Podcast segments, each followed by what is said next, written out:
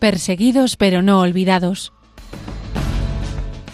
Un programa de la Fundación Pontificia Ayuda a la Iglesia Necesitada.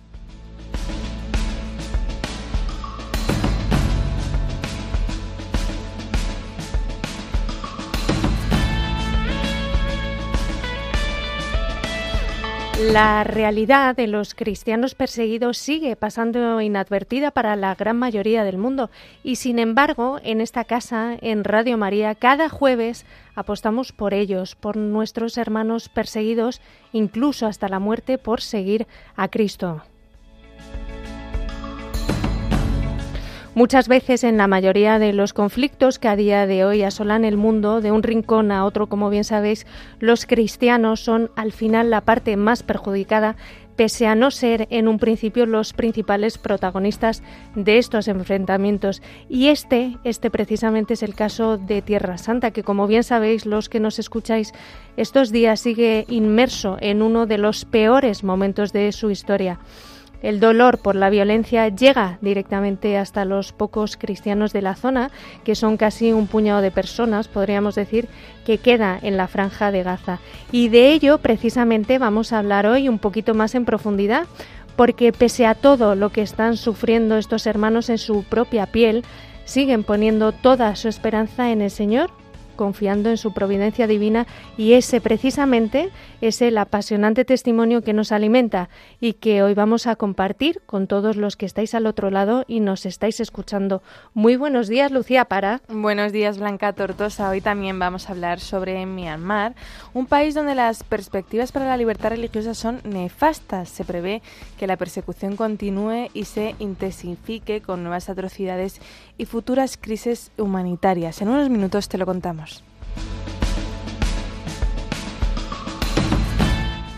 Y hoy que es San Andrés, que es el apóstol al que llamó el Señor mientras estaba pescando y que dejó todo para seguirle, también te vamos a contar el testimonio de varios jóvenes que como él han dicho que sí a la llamada del Señor y ahora son sacerdotes en Bolivia. Esta mañana, como siempre, también te contamos la actualidad de los cristianos perseguidos y necesitados, además de los eventos que realizamos en España. Hoy viajaremos hasta Alicante. Toda esta información está disponible en nuestra web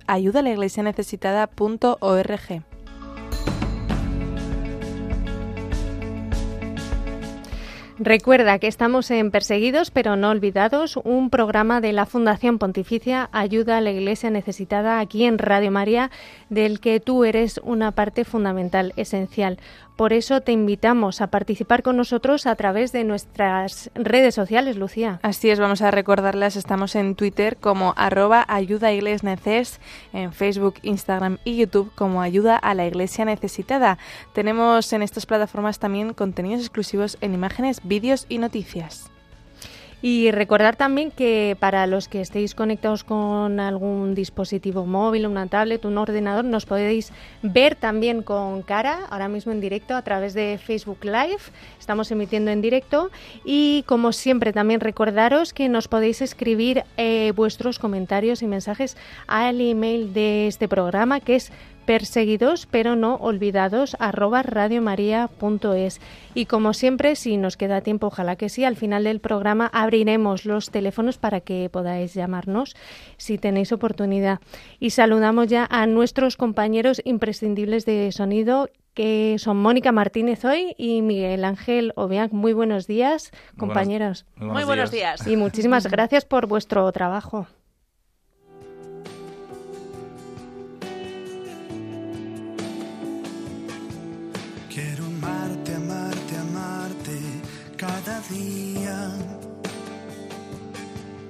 Como si fuera un instante, como si fuera la vida, y adorarte con las fuerzas.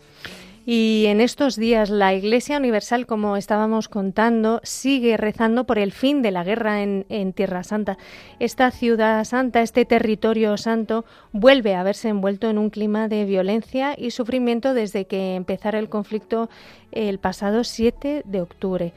Tanto el Papa Francisco como los patriarcas y jerarcas de Jerusalén se han pronunciado sobre esta situación mostrando su solidaridad con las víctimas y sus familiares y pidiendo de todo corazón que por favor se restablezca la paz.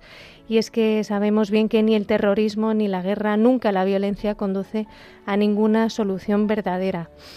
Es imposible y en esta casa, en Radio María y especialmente en este programa, olvidarnos de este conflicto, de este conflicto que está en Tierra Santa y en estos días. Y por eso hoy vamos a hablar con em, Gerardo Ferrara, historiador y experto en Oriente Medio. Muy buenos días y bienvenido, Gerardo.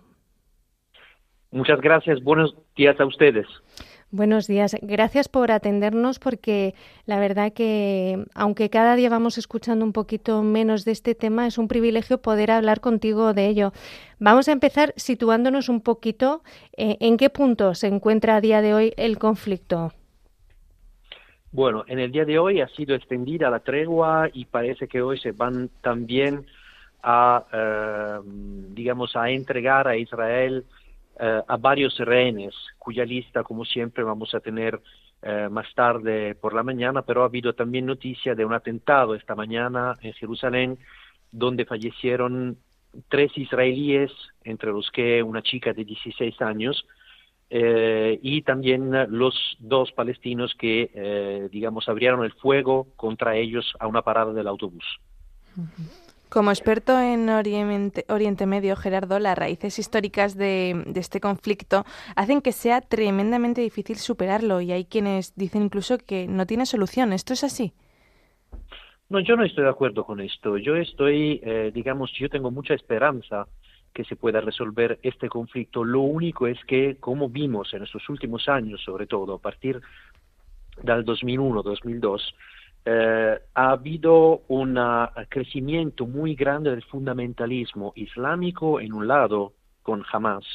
Y en el otro también hay franjas extremistas eh, judías fundamentalistas también en Israel que van creciendo, aunque siempre hay que decirlo, la mayoría de la población en Israel, tanto en Israel como en Palestina, en la Autoridad Nacional Palestina, no pertenece a estas franjas fundamentalista. Es como si eh, las mayorías eh, de los dos pueblos fueron un poco eh, calladas por esas minorías extremistas que de hecho son tan influyentes. Esta es la solución, no dar demasiado espacio y sobre todo dominar el fundamentalismo judío e islámico en los dos lados.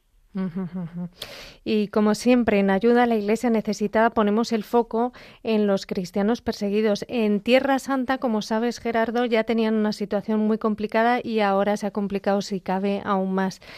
¿Qué futuro crees que tiene esta minoría religiosa allí? ¿Queda esperanza para los cristianos en Tierra Santa?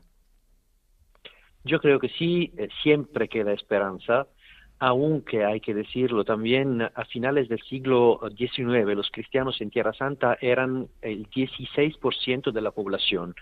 Ahora en Israel son el 2,1% y en Palestina el 6% de la población, pero sí hay que decir otra vez que son una minoría muy creativa, no son perseguidos porque sobre todo en Israel hay libertad de religión eh, y también tienen un papel imprescindible, innecesario, no solamente para la presencia cristiana en los lugares donde vivió Cristo, sino también para la solución de este conflicto, porque los cristianos también son muy importantes en la, en la formación, tienen la mayoría de las escuelas privadas en Israel y Palestina, y también como, eh, digamos, un antídoto para, em, para combatir contra el fundamentalismo islámico por un lado y judío por el otro, porque los cristianos son los únicos que tienen una buena relación con ambas componentes mayoritarias de la población israelí y palestina. Y aunque sea una minoría, ¿por qué es tan importante la presencia cristiana a día de hoy en, en esta ciudad santa? Porque eh, aún siendo el 2,1% de la población en Israel y el 6% en Palestina, tienen una tasa de eh, instrucción, de formación que es superior a la de los judíos y de los musulmanes, y eh, también eh, se llevan muy bien con ambas partes de la población, aunque sí hay persecución y sobre todo en el tema de eh, discriminación por unas franjas de la población. Y también son muy, muy importantes porque de hecho la mayoría de los estudiantes de las escuelas privadas de Israel y Palestina que son cristianas no son cristianos, son musulmanes, o sea que el papel de la formación de las escuelas cristianas, católicas o no católicas, de Tierra Santa es fundamental para crear una leadership nueva y también una, eh, una, una, clase de gente que se dice, como se dice así en Italia, que sea laica y también que tenga bien desarrollado el valor de la vida humana individual, cosa que solamente los cristianos pueden educar a hacer y también el valor de la reconciliación para una solución del conflicto. Gerardo, el Papa Francisco desde el primer día y, bueno sigue mostrando ¿no? una profunda preocupación por todo lo que está sucediendo en, Tierra Santa y sin embargo el mundo parece que poco a poco se olvida ya de este conflicto. ¿Crees que puede convertirse en otra de las guerras olvidadas? En este caso creo que no, pues Em, hay que recordar que eh, la em, Tierra Santa, aunque sea, digamos, un trocito de tierra en el mundo, tiene la mayoría de corresponsales extranjeros, más que todo el mundo y todos los países del mundo, concentrados allí. Eh, no creo que se pueda transformar en un conflicto olvidado como podría ser ahora por Ucrania, eh, por Ucrania, o también como parece ser por Myanmar, que he escuchado que van a tener una intervención más tarde. Yo creo que en este caso no. Siempre el mundo está muy enfocado en Tierra Santa y así que es una buena eh, esperanza para pensar que no, eh, no se olvide este tema. Y Gerardo, también el trabajo que, eh, que, realizan precisamente los cristianos en Tierra Santa, que está centrado en el turismo, como bien sabes, eh, ahora mismo, claro, es prácticamente, por no decir totalmente, inexistente en este momento. Todo el, el tema de turoperadores, de tiendas de souvenirs, etcétera, etcétera. Y esto hace que sea cada día más difícil sobrevivir para ellos y salir adelante. ¿Qué crees que podemos hacer eh, por ellos desde España, para todos los que nos están escuchando, a nivel material y a nivel espiritual? A nivel espiritual seguramente rezar, rezar para que eh, quede siempre esta presencia cristiana en Tierra Santa. Y a nivel material, aquí en Italia por lo menos, y, pero sé que también en España estamos siguiendo um, la apelación que hizo el cardenal Pizzaballa a través de ayuda a la iglesia necesitada para hacer donaciones a Tierra Santa, que sean a Gaza, eh, que sean en Israel, porque estas donaciones no van solamente para los cristianos, van también para la población afectada, que sea musulmana, por ejemplo, en Gaza. Hemos visto que en la parroquia de Gaza, la única parroquia católica de Gaza, hay monjas que están alojando a refugiados musulmanes y se quedan allí con niños y mujeres y hombres que han perdido, que lo han perdido todo. Así que la ayuda que se hace a los cristianos de Tierra Santa no solamente es para nuestra componente de la fe y nuestros hermanos en la fe, sino que también a través de ellos para toda la población que se encuentra allí y que testimonia cada día más cómo a través de los cristianos les llegó una ayuda necesaria para seguir viviendo y esperando que todo vuelva, digamos, a la normalidad, aunque parece difícil pensarlo en este momento. Eso es. Rezamos por ello y nos quedamos con lo que has dicho, Gerardo, del papel imprescindible de la comunidad cristiana, de ese antídoto que son ellos con su fe y del valor de la reconciliación que solo ellos pueden aportar en ese momento. Te damos las gracias, Gerardo Ferrara, historiador y experto en Oriente Medio eh, desde Roma, si no me equivoco. Sí, Roma. Muchísimas gracias por acercarnos a esta realidad que están viviendo nuestros hermanos en Tierra Santa. Muy buenos días, Gerardo. Muy buenos días a ustedes. Gracias. Hasta luego.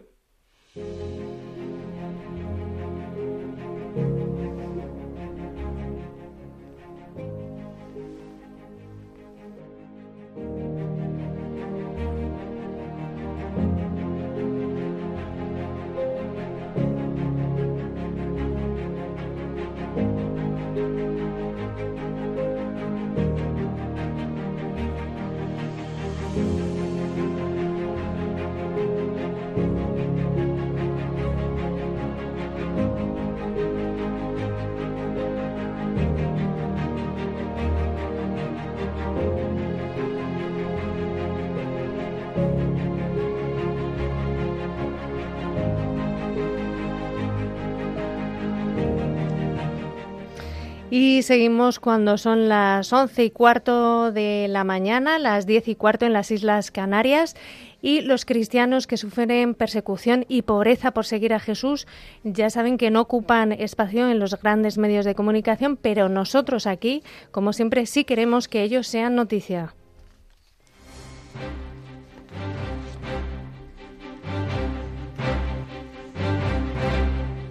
Queremos que sea noticia.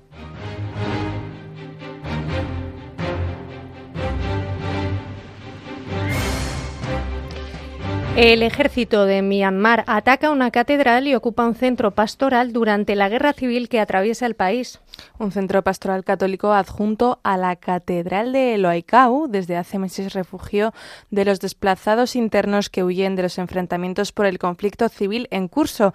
Ha sido alcanzado y ocupado por el ejército birmano. Así lo ha comunicado Celso Basé, obispo de Loaicau, capital del estado de Cayá en el este de Myanmar. El obispo resalta que lamentablemente los lugares lugares sagrados no están exentos de las operaciones militares, especialmente en un momento en el que la Junta Militar enfrenta dificultades en la guerra sobre el terreno.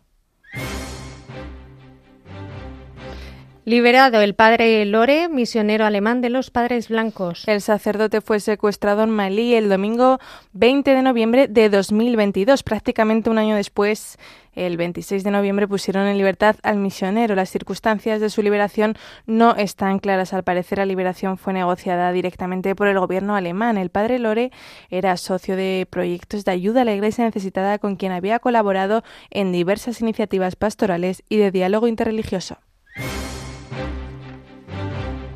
ACN presenta la campaña de Navidad de este año Ayuda a Nigeria, Iglesia Mártir, Iglesia Viva. La sede de Ayuda a la Iglesia Necesitada en España acogerá el martes 12 de diciembre a las diez y media la presentación de la campaña de Navidad 2023 para seguir apoyando a los cristianos pobres y perseguidos en Nigeria. En el acto participará Yanada Marcus, superviviente del grupo yihadista Boko Haram, que ha realizado un proceso de sanación y promoción social en el centro de trauma de la diócesis de Maidiguri, en el noreste de Nigeria. También estará presente el padre Josep Batur Fidelis, director de dicha institución, y Kinga von Sirstatet, responsable de proyectos de ayuda a la Iglesia Necesitada Internacional para Nigeria, un encuentro que además también se podrá seguir a través del canal de YouTube de Ayuda a la Iglesia Necesitada. En Nicaragua, la procesión de la Purísima Concepción de María no saldrá a las calles por primera vez este año. La parroquia Sagrado Corazón de Jesús en Managua ha informado de que la procesión de la Purísima Concepción de María no saldrá a las calles este año en diciembre como es costumbre. El párroco ha afirmado que este año nuestra Madre no recorrerá nuestros distintos sectores, pero con amor la celebraremos dentro de nuestra parroquia. Sin embargo, pese a la difícil situación que atraviesa la Iglesia nicaragüense a causa de la persecución, los organizadores han invitado a vivir esta celebración tan especial que data desde hace 50 años en honor a la Madre de Dios. El Papa Francisco afirma que evangelizar no es gritar el nombre de Jesús desde un balcón y dice que para ello hay que bajar a la calle. En la audiencia general del pasado miércoles 29 de noviembre, el Papa Francisco destacó la importancia de evangelizar habitando la cultura de nuestro tiempo. El Santo Padre reiteró en su catequesis que no hay que contraponer versiones alternativas procedentes del pasado. Una verdad no se vuelve más creíble porque se levante la voz al decirla, sino porque se testimonia con la vida, puntualizó así Asimismo, advirtió también que el celo apostólico nunca es una simple repetición de un estilo adquirido, sino un testimonio de que el Evangelio está vivo hoy y aquí para nosotros. Y hasta aquí las últimas noticias de la Iglesia que sufre necesidad o persecución en todos los rincones del mundo. Ya sabéis que podéis seguir informados directamente en nuestras redes sociales y en la web ayuda a la iglesia necesitada.org. Verso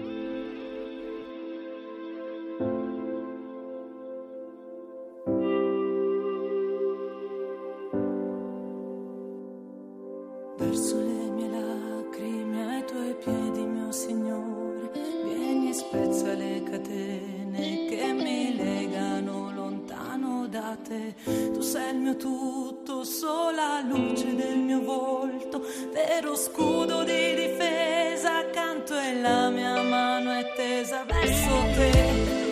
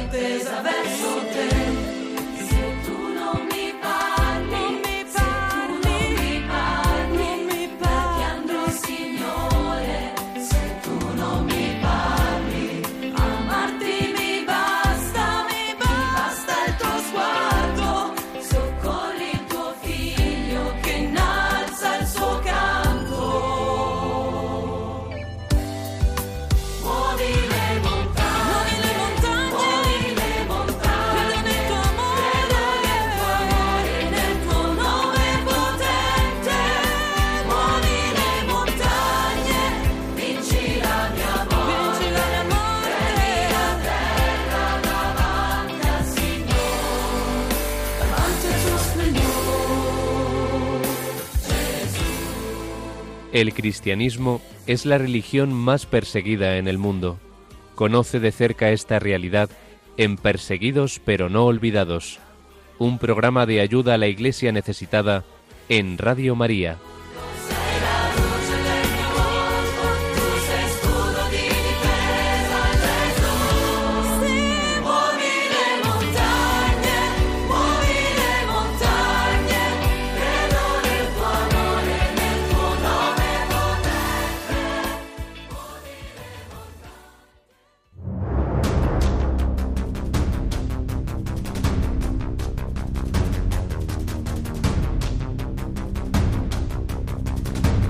Libertad religiosa en el mundo.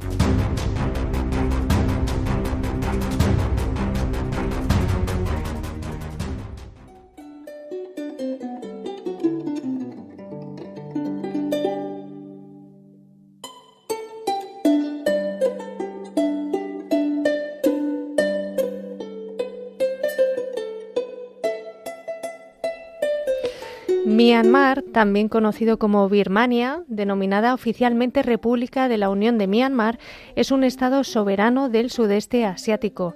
Limita con India, Bangladesh, Tailandia, Laos y China. Tiene una población de unos 59 millones y medio de habitantes. Su capital desde el año 2005 es Naypyidaw, pero su ciudad más poblada es la anterior capital, Rangún. El país es rico en jade, gemas, petróleo, gas natural y otros recursos minerales. Sin embargo, la brecha de ingresos en Birmania se encuentra entre las más amplias del mundo, ya que una gran proporción de la economía está controlada por partidarios del anterior gobierno militar. De hecho, desde 2016, Birmania ocupa el puesto 145 de los 180 países en desarrollo, según el Índice de Desarrollo Humano. La Constitución de 2008 de Myanmar protege la libertad de religión de los ciudadanos. Sin embargo, aunque la Constitución reconoce el cristianismo, el islam, el hinduismo y el animismo, distingue la posición especial del budismo como fe profesada por la gran mayoría de los ciudadanos del país. Se prohíbe abusar de la religión con fines políticos y se establece que es contrario a la presente Constitución todo acto que tenga por objeto o pueda fomentar sentimientos de odio, enemistad o discordia entre comunidades o sectas raciales o religiosas. Varios artículos del Código Penal de Myanmar se refieren a la religión y prohíben la ofensa o el insulto religioso de manera similar a las leyes sobre blasfemia de otros países. Todos ellos conllevan penas de muerte entre uno y dos años de prisión y multas. En 2015, el anterior gobierno de Myanmar introdujo un paquete de cuatro leyes conocidas como leyes de protección de la raza y la religión que siguen hoy en vigor. Incluyen legislación que establece requisitos para registrar matrimonios entre hombres no budistas y mujeres budistas, estipulando las obligaciones que deben cumplir cada uno de ellos, así como las sanciones. Se prohíbe a los miembros de las órdenes religiosas de todas las religiones, como sacerdotes, monjes y monjas, presentarse a cargos públicos y tampoco se les permite votar. La Constitución prohíbe el abuso de la religión con fines políticos. El 1 de febrero de 2021, los militares de Myanmar derrocaron al gobierno civil elegido democráticamente, declararon el estado de excepción y crearon un Consejo Administrativo Estatal que es un régimen militar dirigido por el comandante en jefe de las Fuerzas Armadas. El golpe dio lugar a un nuevo periodo de intensa represión de los derechos humanos en todo el país. Según el Fondo de las Naciones Unidas para la Infancia, el pasado año el número de desplazados internos ascendía a 1.347.400. Mientras el régimen militar lleva a cabo una impecable y brutal represión contra los grupos prodemocráticos y una ofensiva cada vez más y más intensa contra las comunidades étnicas, se han destruido más de 28.000 hogares y 13.000 niños han muerto asesinados desde que se produjo el golpe de Estado. En este contexto, la libertad religiosa se ha visto directamente afectada de dos maneras. En primer lugar, los militares llevan mucho tiempo implicados en una agenda nacionalista budista, que es la religión oficial del Estado, de forma extremista, que es intolerante con los grupos étnicos no birmanos y con los grupos religiosos no budistas. Y en segundo lugar, se apunta contra los lugares de culto, porque son centros comunitarios clave, así como contra los líderes religiosos, porque son líderes comprometidos con la sociedad civil, la ayuda humanitaria y los grupos de resistencia. Entre los incidentes más destacados está el del bombardeo de la iglesia del Sagrado Corazón de Kayan Tariar, en el que murieron cuatro personas que se habían refugiado allí.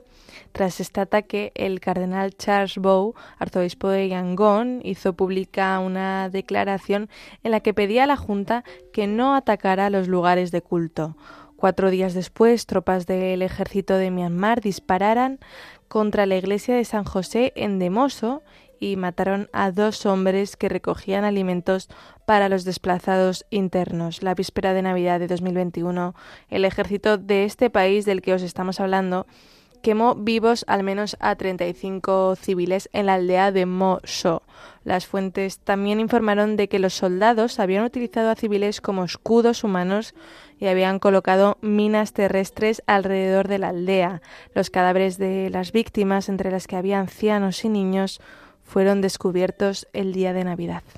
Mientras que las agresiones contra iglesias, clérigos, laicos y organizaciones cristianas han aumentado significativamente desde el golpe de Estado, continúan las graves violaciones de la libertad religiosa también contra los musulmanes. En 2022, el secretario de Estado de Estados Unidos reconoció oficialmente que el ejército de Myanmar estaba cometiendo un genocidio contra los rohingyas, un grupo mayoritariamente musulmán. El Papa Francisco ha mostrado un interés y una preocupación constante por la situación en Myanmar y en 2017 se convirtió en el primer pontífice que visitaba este país. En cuanto al futuro de la libertad religiosa, el golpe militar del 1 de febrero de 2021 supuso un duro revés para las perspectivas para la libertad de creencia en Myanmar.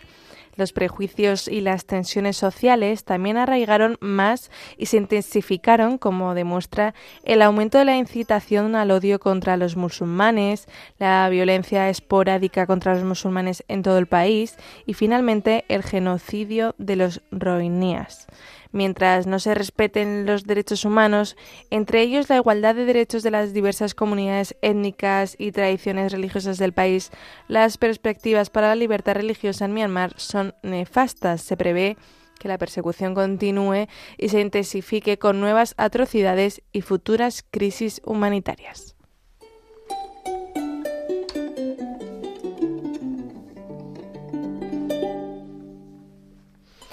Como siempre, recuerda que para más información sobre la situación de la libertad religiosa en Myanmar o en cualquier otro país, puedes visitar la web libertadreligiosaenelmundo.es.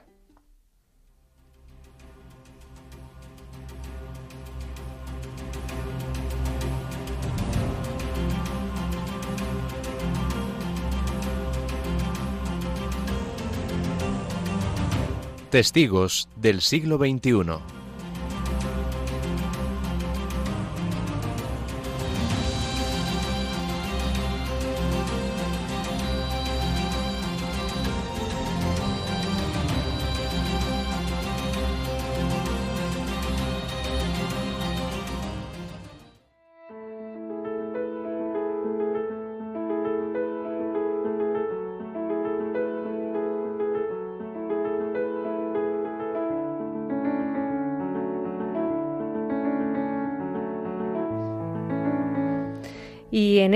De noviembre que hoy termina, hemos estado rezando por nuestros familiares y amigos difuntos, especialmente como no puede ser de otra manera a través de la Eucaristía. Por eso hoy queremos recordar a quienes han recibido la gracia y el sacramento del sacerdocio y de celebrar cada una de esas Eucaristías. Estos jóvenes han dicho que sí a la llamada del Señor para llevar la buena noticia a todos los rincones del mundo. Y en este caso, en este testimonio que os compartimos, son sacerdotes de Bolivia.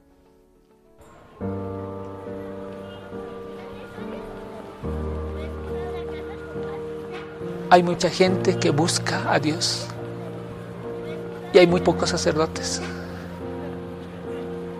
Cada vez la gente busca más y más y esa hambre de Dios no puede ser saciada. Entonces yo me dije en un momento de mi vida, puedes hacer algo. Puedes llevar a Dios a su presencia. Puedes hacerte instrumento de Él y entregar tu vida y ser feliz además. La felicidad es el punto fundamental en esta entrega. Uno es feliz y puede hacer a los demás felices. Eh, yo me imagino ser un sacerdote de parroquia, con mucha oración, con mucho sacramento y con mucha cercanía hacia la gente. Yo me imagino llevándoles a Jesucristo y la palabra a esas personas que sienten realmente que necesitan de Dios. Me gustaría que los jóvenes vengan a las misas, conozcan a Jesús, que las familias enteras que vengan a la misa.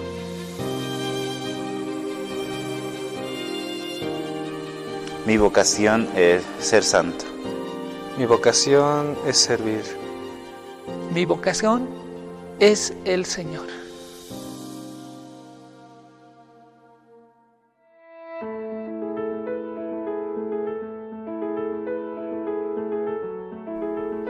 Es apasionante el testimonio que acabamos de escuchar de cada uno de los jóvenes que se entregan para seguir al Señor en un mundo que además no, no se lo pone nada fácil. Y como decíamos, termina el mes de noviembre, el mes eh, especialmente dedicado a recordar a nuestros difuntos. Ya casi estamos a las puertas de diciembre.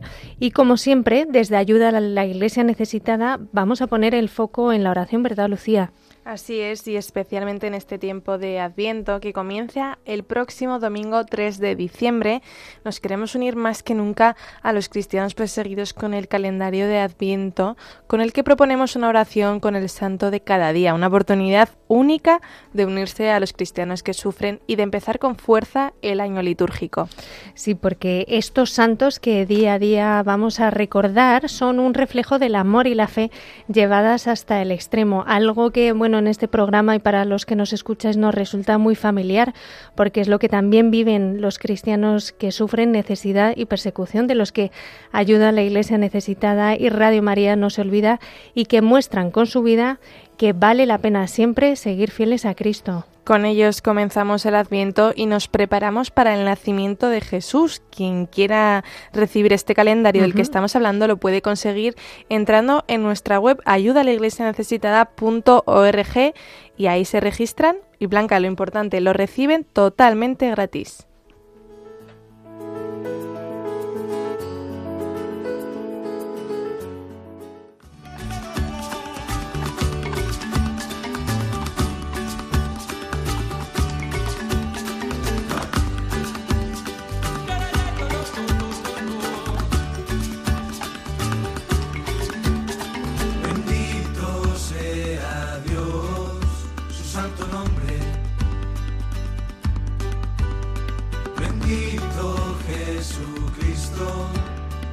Su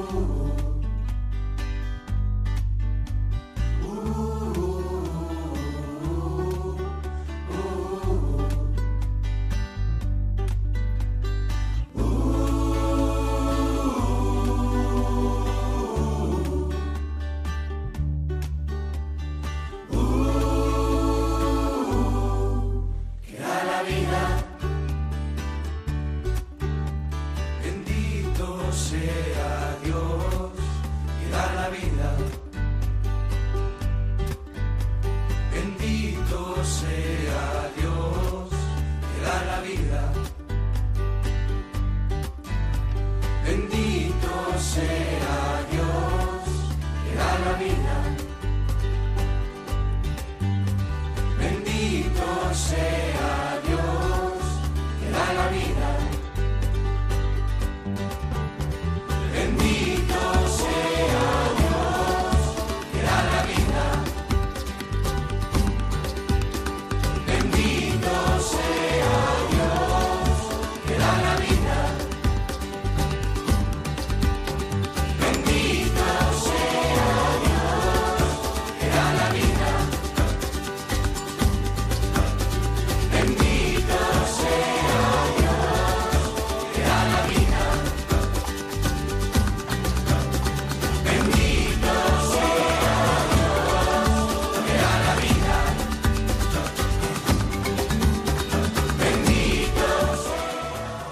La religión con más seguidores en el mundo es también la más perseguida.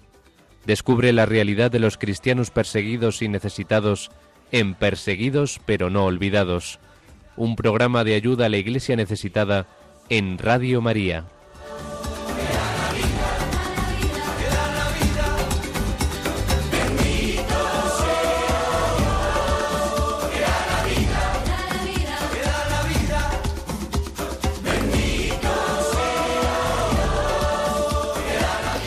Bendito sea Dios que da la vida, qué canción más bonita y la estamos escuchando cuando son las 11.40 de la mañana, las 10.40 en Canarias y queremos recordaros que abrimos los teléfonos para todos aquellos que nos estáis escuchando en casa, en el trabajo, en la cocina, eh, donde estéis, es el 91 005 9419 91005 9419. Siempre nos encanta escucharos y más en directo. Y también estamos emitiendo en directo a través de la cámara de Facebook Live y nos llegan algunos mensajes, Lucía.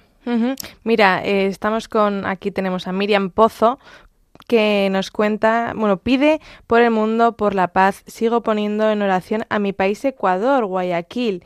En especial, rezad por ellos, por favor, por donde hay un conflicto silencioso y es una pena que la Virgen nos ayude bonito día. Luego también tenemos a Eliza Rodríguez. Señor, fortifica la fe, sabiduría, prudencia, fortaleza para todas las personas que en este momento tan difícil están al servicio próximo que llegue la tregua mediante nuestras oraciones, Señor. Y como no, Paqui la cordobesa nos manda bendiciones para todos. Saludamos desde aquí, desde Radio María, a todos los que nos estáis escuchando y a los que nos, nos veis por, por Facebook Like, los que estáis conectados. Eso es. Y vamos a contaros ahora toda la agenda prevista para los próximos días porque, como os decimos siempre, queremos estar cerca de ti.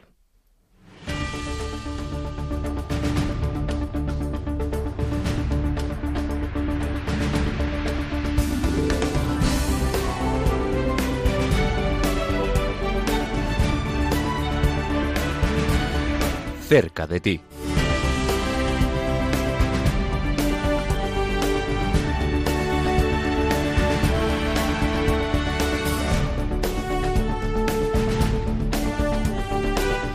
Pues hoy nos vamos hasta Alicante, donde dentro de poquito van a presentar el informe Libertad Religiosa en el Mundo 2023 que ayuda, eh, que perdón, edita cada dos años ayuda a la Iglesia necesitada. Y desde allí nos va a acompañar Sergio Rivas, que es el responsable regional de ayuda a la Iglesia necesitada en Levante. Bienvenido, Sergio. Hola, buenos días, ¿qué tal? Muy buenos días, muy bien. Aquí tenemos un día un poquito revuelto, sale el sol, llueve de todo, pero en Radio María Sí, con el pues calor del no. corazón. Aquí tenemos sol. Qué maravilla. Es, que es una gozada. Lo de Levante es una maravilla. Sí, sí, sí, sí, sí. Bueno, Sergio, cuéntanos. Esta semana creo que tenéis la presentación del informe Libertad Religiosa en Alicante, que si no me equivoco, además eh, va a contar con la presencia de Monseñor Munilla, el obispo de Orihuela Alicante. Y cuéntanos un poco sobre este evento y qué importancia tiene presentar este informe y danos los datos concretos para todo el que quiera asistir. Muy bien. Pues sí, eh, se presenta mañana, día 1, en la ciudad de Alicante para toda la diócesis de Alicante. Es la primera vez que se va a presentar en esta diócesis, con lo cual pues, pues estamos muy contentos de poder realizar esta presentación aquí en, la diócesis de Orihuela Alicante. En efecto, va a presidir el acto eh, Monseñor José Ignacio Munilla, el obispo de la diócesis, y don Javier Linaza Lacalle, que es el asesor jurídico de ayuda a la Iglesia necesitada aquí en España, será el que haga la exposición del mismo informe de libertad religiosa. Pero además vamos a tener un testimonio muy bonito, un testimonio precioso que nos ayudará aún más a comprender eh, toda la realidad de la carencia de libertad religiosa, de la persecución hacia los cristianos eh, el testimonio del padre Kenneth Iluabuchi, Mm, conocido también de, de todos nosotros, es presbítero nigeriano y bueno, pues intervendrá, también en el acto con su testimonio.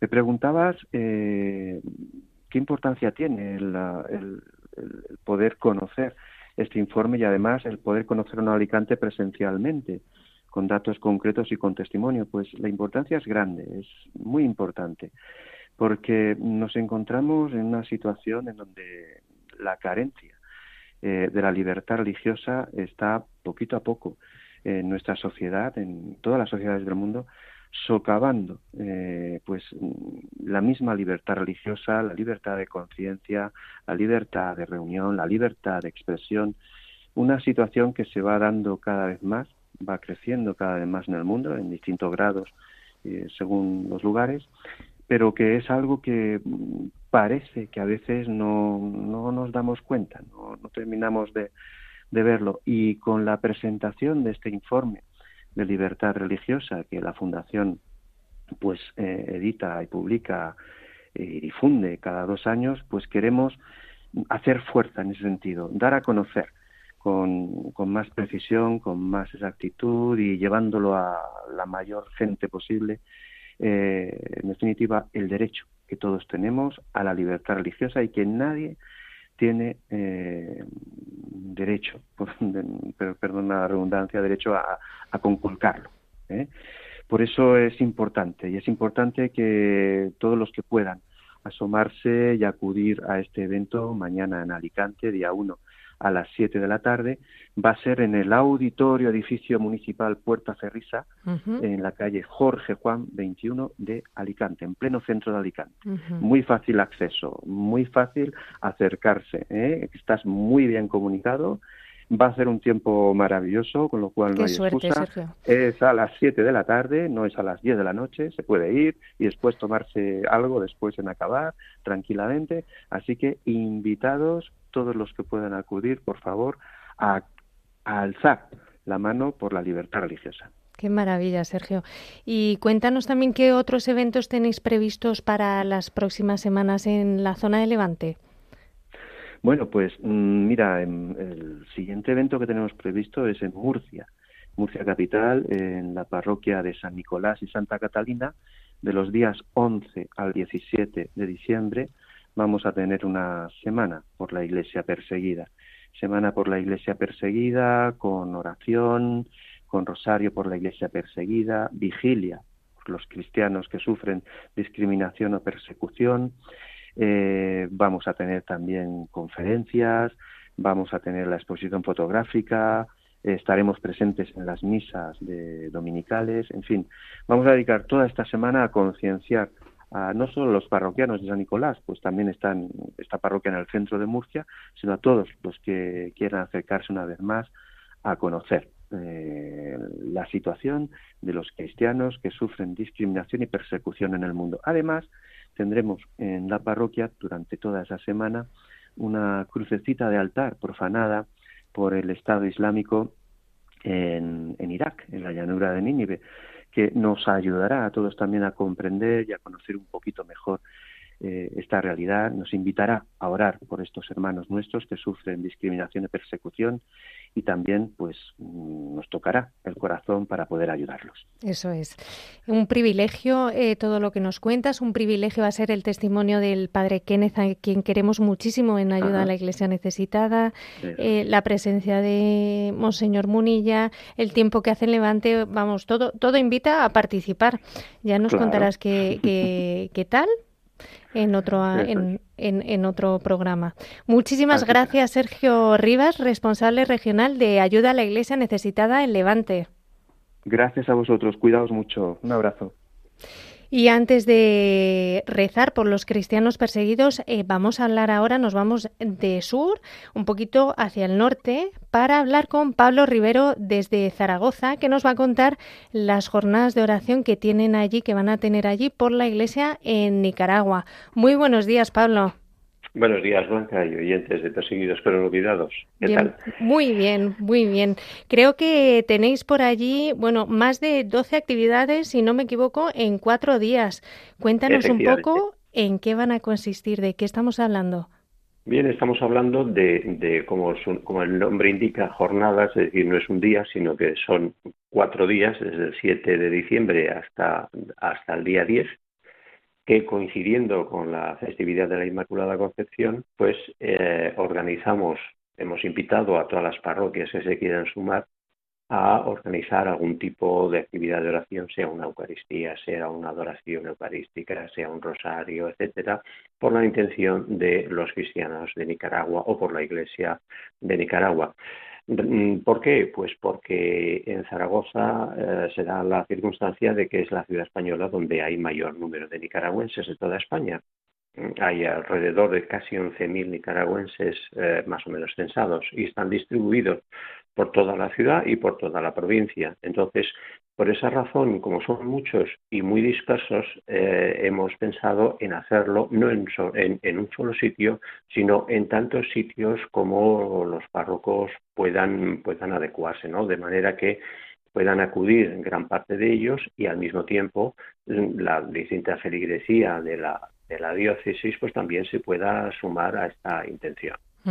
Y actualmente hasta esta mañana, hasta esta mañana yo he contado eh, 12 activi- eh, perdón, una veintena de actividades, pero en los en- entre hoy y el domingo se irán sumando más sin duda.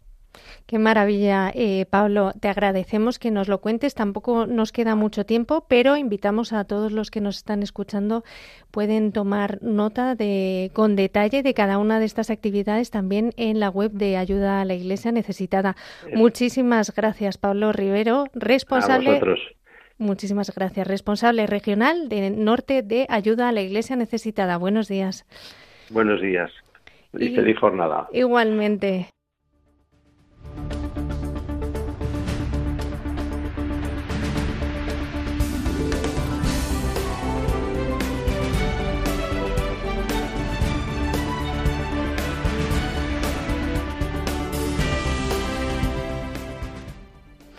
Eh, ya sabéis, como hemos hablado, que tenéis toda la información de la agenda de los próximos días por toda España, no solo de Alicante y Zaragoza, sino de todos los rincones en la web de Ayuda a la Iglesia Necesitada. Y ahora vamos a poner el broche final, como no puede ser de otra manera, rezando por nuestros hermanos que sufren.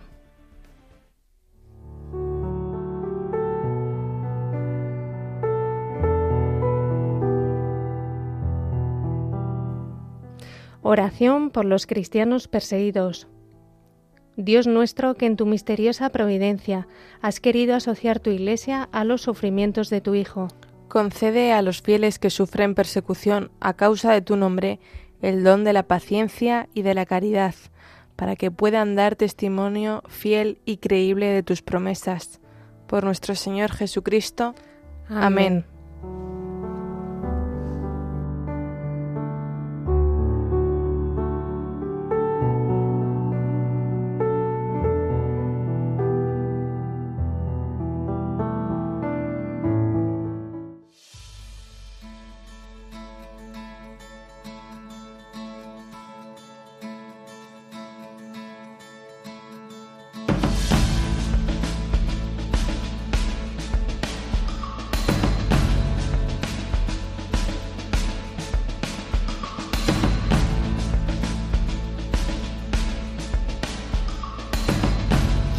Pues ya llegamos al final del programa y además que pasa, pasa así en un abrir y cerrar de ojos cuando uno está disfrutando, escuchando estos testimonios tan apasionantes y que creo que es, que es una oportunidad que, que es difícil encontrar en otro sitio. Hoy hemos viajado hasta Tierra Santa para conocer cómo están nuestros hermanos allí, de la mano de Gerardo Ferrara, experto en Oriente Medio, historiador, y también hemos tenido un testimonio precioso de sacerdotes que han seguido al Señor, le han dicho que sí en Bolivia, en, en un sitio de especial pobreza. También os hemos contado cómo está la situación de la libertad religiosa en Birmania, en Myanmar, que es eh, especialmente dura para los cristianos. Recordaros, como siempre, que podéis escuchar este programa de nuevo lo que más os haya gustado o cualquier otro programa de Perseguidos pero no olvidados en el podcast de Radio María y que nuestro próximo programa, si Dios quiere, nos volveremos a escuchar el jueves que viene, que es 7 de diciembre, víspera de la Inmaculada. Eh, damos las gracias a nuestros compañeros de control y querida Lucía Parra, para muchísimas que siempre nos equivocamos, Lucía, para muchísimas gracias. Muchas gracias a ti. Eh, sigue, como siempre, la programación de Radio María. No se despeguen porque ahora continuamos con el rezo del Ángelus. Como siempre, movidos por el amor de Cristo, al servicio de la Iglesia que sufre.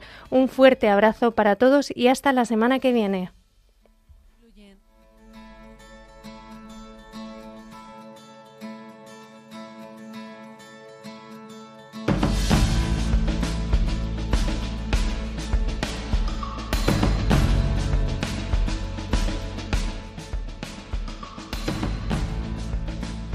Concluye en Radio María Perseguidos pero no olvidados, un programa de la Fundación Pontificia Ayuda a la Iglesia Necesitada.